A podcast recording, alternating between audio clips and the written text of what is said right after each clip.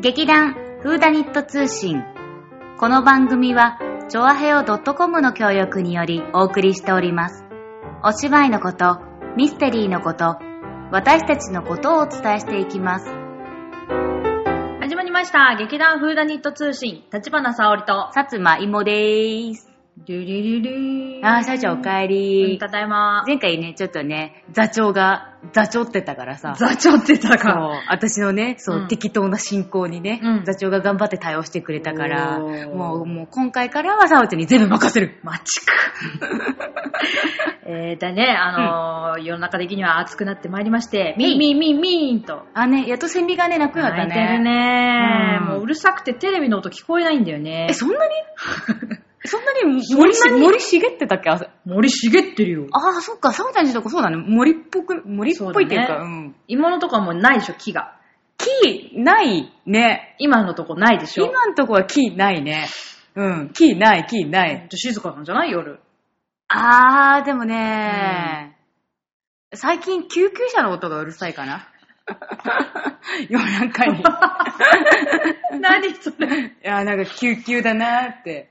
暑くて。暑くて、なんかね、ちょっと倒れちゃった人とか。なるほど、ね。あと、ちょっとほら、あのね、あの、繁華街に割りかしさ、近くはないけど、暴れちゃった系の人が暴れちゃった系の人が多そうなさ、地域にね、潜り込もうとしてないけれども。なるほどね。うんそう。えー、そっか、もう4月、あれ？これ終わりの放送だね。うん。うんうんうん。まあそんなわけで私たちね、うんそのもう、あのー本番ももう9月頭にありますし、はい。えっ、と、合宿もはい。もうすぐ始まりますまいりまして、えー8月からはうん、各週じゃなくて、毎週毎週うん。お届けしたいと思っておりますので、はえーまたぜひ聞いていただければと思うんですが、うん。本日はですね、なんと、何？芋が、も芋が、う、うん。芋が、引っ張るね大事なことだから3回言いました。朗読にね、挑戦してくれました。あらすじ言ってみて。あらすじは、えー、っと、人が電車に乗ってて、はい、終わり ごめん、全然わかんないんだいや、けど。まだだって、まだ冒頭さえもかすってなかった。え？電車に乗ってあて電車に乗ってて出会った人と、んまあちょっと宿に行くことになったら、いや、合ってるよ、合ってる。宿に行くことになったら、不可思議な体験をした。もうすでに不可思議。ひどいな。まあ、あのね、うんあの、まあ、でも、そんなに変なことは言ってないけど、聞いただけだとすごい変な話みたいなんだけど、そうだねまあ、ちょっと不思議な、うんえーお話ということで、うんえっ、と、朗読にチャレンジしてくれましたので、えーはいこの後ですね、ちょっとね、はい長いんだよね、朗読がね。ねちょっとなので、うん我々が喋る時間は刻々とうん。迫っております。うん。ので、えっ、とですね、ここでね、タイトルをお伝えして、え、用意しといてよ、タイトル。ちょっと今調べております。ごそごそ。あるんだよ、ここに。あ、あるの？ここにあるんだよ。あるの？ここに、ここに。早くえ、さあち喋っといて。えー、ふ不思議な話。え、だから、ね、じゃあ最初ね、合宿。なんだよ、もう。あったよ。えーっと、題名はですね、指輪一つ。あ、岡本喜道さんですよ。あら、あら、私、あれ？だってね、うん座長から、うん。谷川俊太郎じゃなくて、えっとさっきの情報ね、芥川龍之介でしょ？芥川龍之介の、うん。ショートショートが出てきたから、うんあんたたちこれどうよって言って出してきたものの一つだったんだよ。そう。でも違うね。そう、中にこの岡本喜道さん岡本喜道さんのなんだ。そはーい。というわけで、岡本喜道さんの指輪一つという、うんあーなんか題名からしてちょっと変わってるじゃん。う。ねというわけでですね、えーお届けしていきたいと思っておりますので、えーまた次回ですね、はいえー次は8月頭とかかな？そうだね、あの、もう合宿スペシャルだね、これは。あ、合宿シュシュペシャルで、合宿シュペ、合宿スペシャルで、すごいね、ペッてなんか飛んだね。なんか。ごめん、唾飛んだ。お届けしたいと思っておりますので、えーまた次回もですね、お楽しみにしていただけたらと思っております。それでは、皆様、さようなら楽しく聞いてね。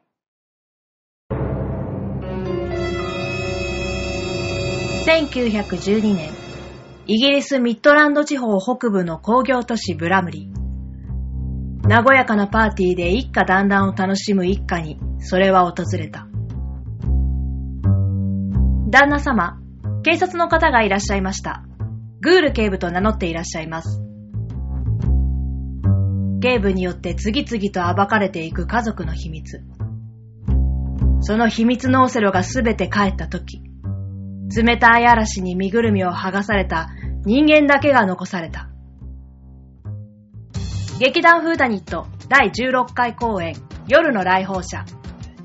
開演時間は2016年9月9日金曜日18時から10日土曜日14時、18時、11日日曜日13時、17時開演です。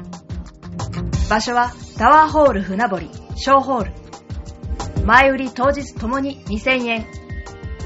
ご来場お待ちしております。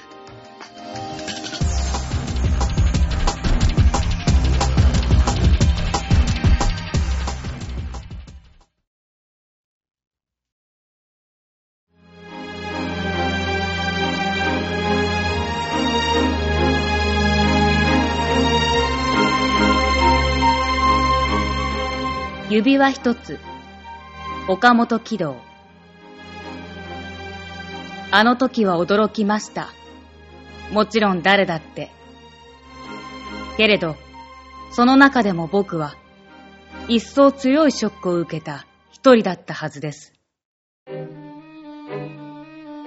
大正12年の夏、僕は友人二人と京都から大津へ、8月の20日過ぎに東京へ帰ることになったのですが、大津にいる間に、飛騨へ行った人の話を聞かされたもんで、岐阜で道連れに別れ、一人飛騨の高山まで。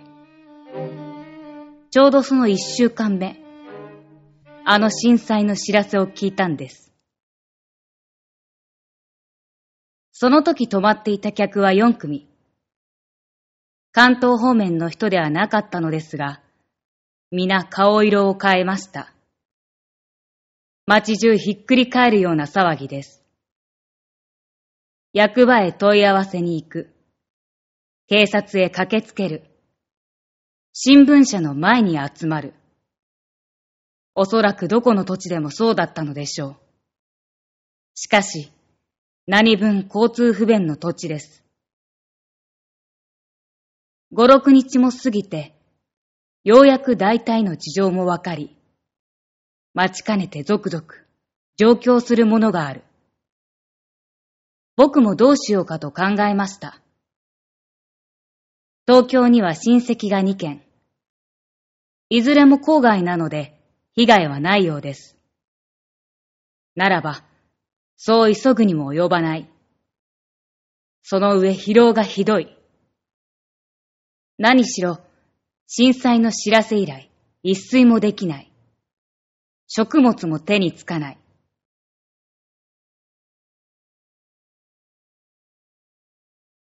ただむやみに神経がすり減って、町の人たちと一緒に駆け回っていました。その疲労が出て、要するに神経衰弱です。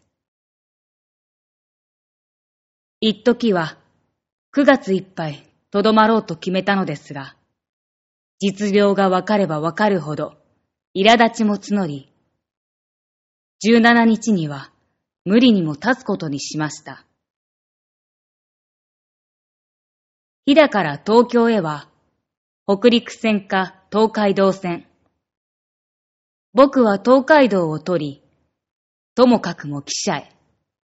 が、何しろ関西から満員の客を乗せてくるので、混雑は話にもなりません。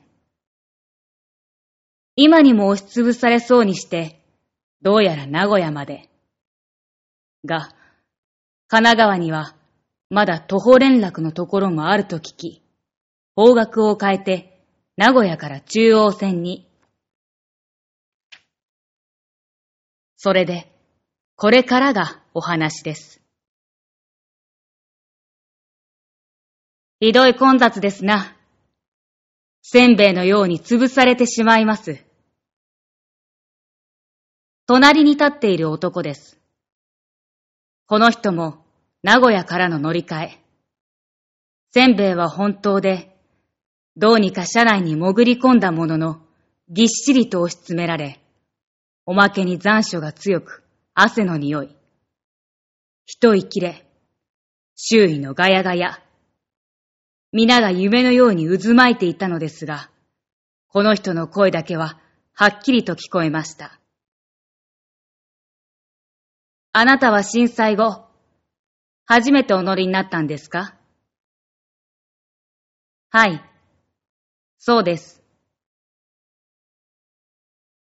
それでも登りはまだ楽です。この間の下りは、実に恐ろしいくらいでした。一重を腰に巻きつけて、縮みの半シャツ一枚。口ぶりから察すると、震災後に東京から一旦退いて、再び引っ返してきたらしいのです。あなたは東京ですか？本所です。思わず叫びそうになりました。東京でも被害が最も甚だしく、被服衣装だけでも何万人も焼死したというのを聞いていたのです。焼けたのですね。焼けたも何も、店や商品なんぞはどうでもいい。職人が四人と、女房と娘二人、女中が一人、合わせて八人、わけがわかりません。周囲の人たちも、一度にその男を見ました。当時、私は伊香保におりました。一日の朝に向こうを立って、途中であのぐらぐらに出っくわして、仕方がなしに赤羽から歩いて帰ると、何がどうなったのかちっともわかりません。牛込に親類があるので、そこだろうと思って行ってみると、誰も来ていない。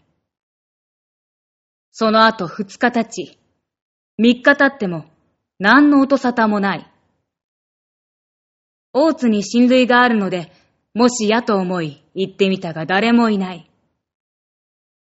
では大阪かと行くと、ここにも。仕方がないので、また東京へ帰るんですが、これはもう、諦め者かもしれません。その人は、西田さんと言って、店の商売は絞り染め屋とか、まず相当に暮らしていたらしいのです。年の頃は、四十五六。顔は日に焼け、見るから丈夫そう。腕には金時計も見えました。サ君は四十一。上の娘は十九。下の娘は十六ということでした。ともかく、涙一つ見せないで話すのです。僕も幾分でも慰めるのが義務であるのかのように思われ、努めて相手になっていたのでした。そのうち、僕の顔を覗いて、顔色がお悪くなるようですが、実際、貧血を起こしたようです。頭の芯がひどく重く、吐き気もある。ともかく我慢していたのですが、どんどんひどく、青ざめた顔の色が西田さんの目にもついたのでしょう。途中の駅々に土地の青年団が出張していると教えてくれ、それから薬をもらって僕に飲ませてくれたりしました。その頃の記者の時間は不確かでした。列車が木曽路へ入る頃には、すでに暮れ始め、この分だと東京までは、あと10時間ぐらいかかる。そう思うと、もう我慢ができなくなったのです。それならいっそ、降りた方がいいでしょう。私もご一緒に降りましょう。とんでもない。それには、言うそばからふらつきました。申し訳ないとは思いながら、口を聞く元気もなく、任せておくより他はなかったのです。西田さんは乗客をかき分けて、僕を車外へ。それが、習いの駅であるということは後で知りました。降りる人はほとんどなかったようでしたが、それでも青年団が出ていて、いろいろの世話を焼いていました。僕はただ、ぼんやりしていましたから、西田さんがどういう交渉をしたのか知りません。土地の人に案内され、街中の古い宿屋へ。汗だらけの洋服を脱いで、浴衣に着替えさせられ、奥の座敷に。しばらく、うとうとと眠りました。目が覚めると、すっかり夜に。雨戸は開けっぱなし。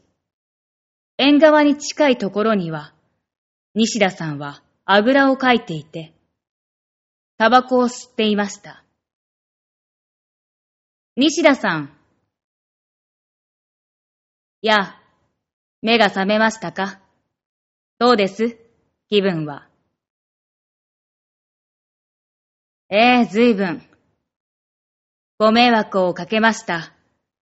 あなたもこんな場合ではありませんでしたのに。こうなったら、一日半日を争ってもしようがありません。助かったものならば、どこかに助かっている。死んだものならば、とうに死んでいる。急ぐことはありませんよ。そうは言っても、その心持ちを思いやると、僕の頭はまた重くなってきました。風呂はどうです？汗を流せば、気分もすっきりしますよ。もう遅いでしょう。なに、まだ10時前です。ちょいと言って聞いてきましょう。西田さんは表の方へ出て行きました。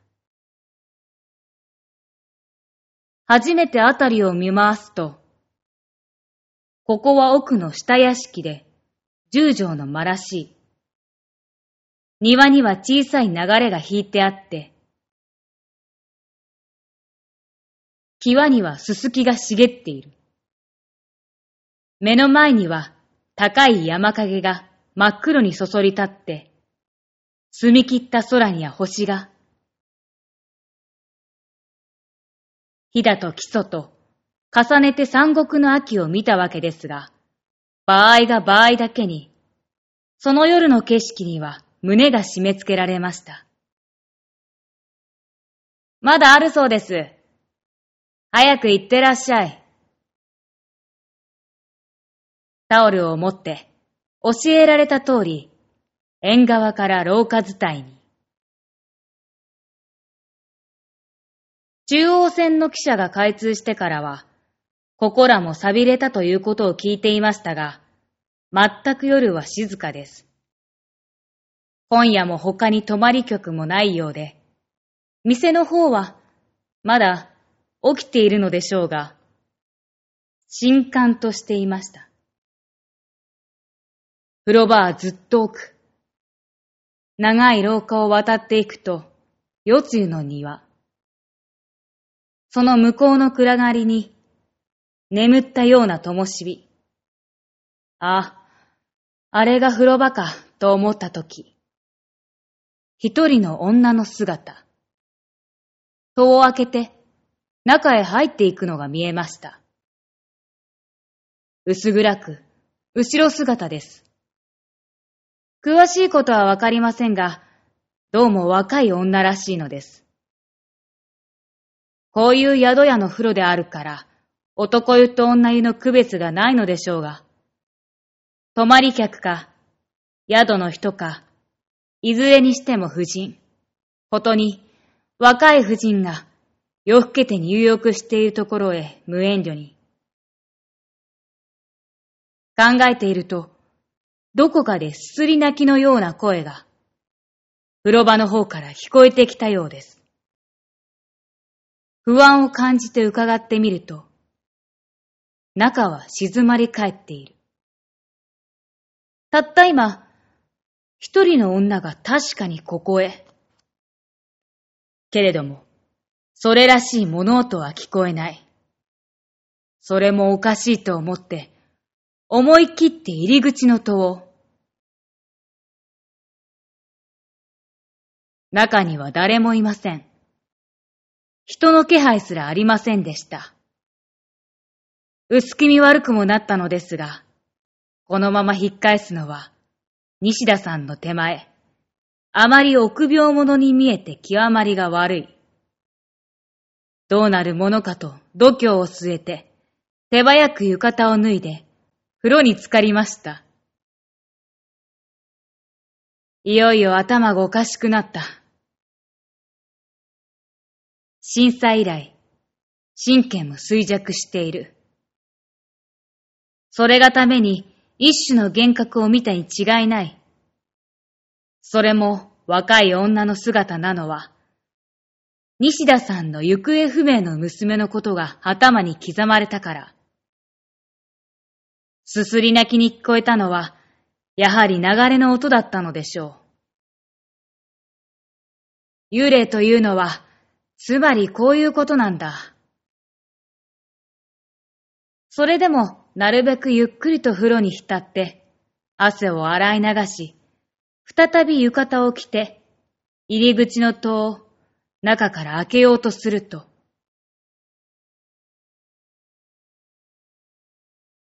足の爪先に何か触るものがある。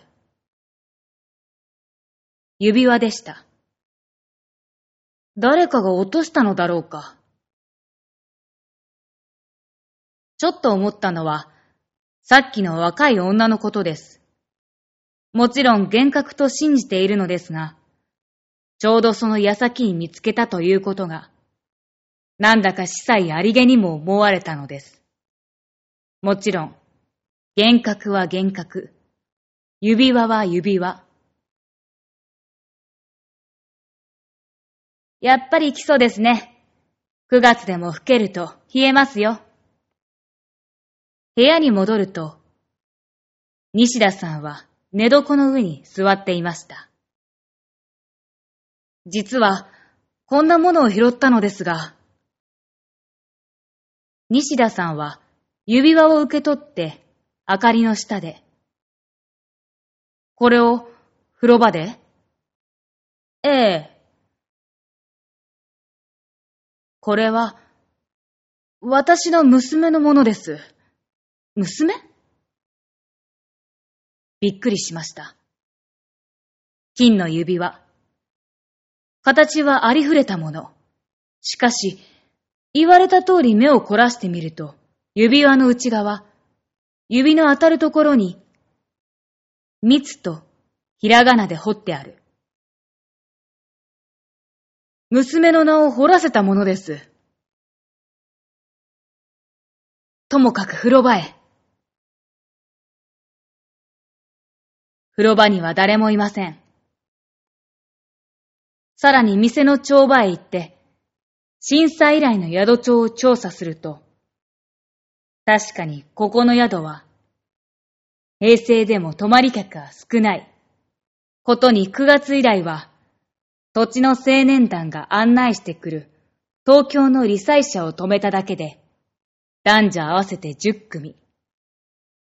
宿町の住所生命も年齢も西田さんの家族とは全然相違している。念のため、女中たちにも聞き合わせましたが、それらしい若い女性など、一人も止まっていないのです。ただ一組、9月9日の夜、中年の夫婦連れが投縮したとのことが分かりました。